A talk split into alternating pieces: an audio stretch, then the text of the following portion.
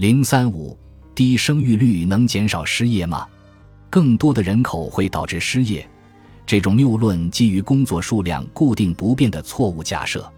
这个假设在一个很短的时期内可能成立，因为有些工作需要资本投资，例如服务员就业需要有餐馆，而餐馆不可能在一夜之间建成。所以乍一看，要是人口变多了，而餐馆数量和服务员岗位还是只有原来的规模，那么失业人口似乎会有所增加。然而，随着越来越多的人需要到餐馆就餐，更多的餐馆将会迅速建成。这不仅会提供更多服务员的工作岗位，还会提供更多的建筑业及相关行业的就业机会，最后让更多人而不是更少人找到工作。除非存在严格的监管，否则。就业市场会非常灵活，可以让工资水平迅速调整。如果有更多的人希望到餐馆工作，那么服务员的工资就会下降，餐馆将会雇佣更多的员工。此外，一个部门的低工资问题往往可以在国际市场上找到出路。中国在二十世纪八十年代改革开放以后，大量农民成为剩余劳动力，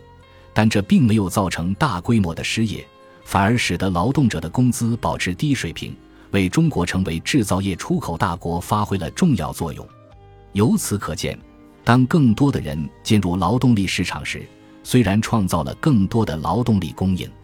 但也创造了更多的需求，因此更多的就业机会会出现。如果一个经济体向国际贸易开放，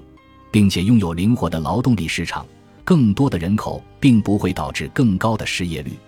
事实上，经历了少子化和人口不断萎缩的中国东北地区，就业景气指数在全国各大区域一直垫底，而人口密度最高的东南沿海却欣欣向荣。世界上许多低生育率的国家，如俄罗斯和西班牙，失业率却很高，如图六杠两所示。大多数经济学家认为，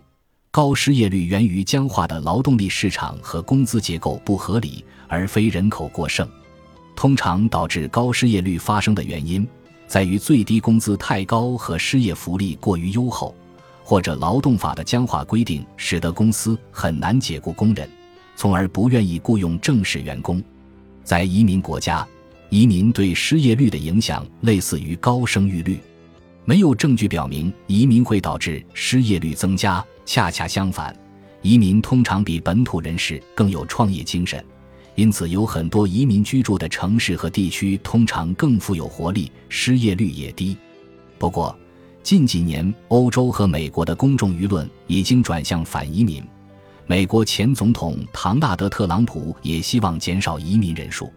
这是因为移民问题会关系到复杂的人口政策，这一政策会影响收入分配，移民政策也会影响创新能力。我会在以后的章节中详细研究移民政策。总之，所有工作机会都来自人的需求。人既是求职者，又是工作机会的创造者。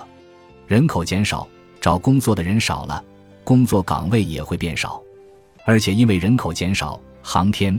高铁等需要巨大规模支撑的行业将难以为继，这也会加重就业困难。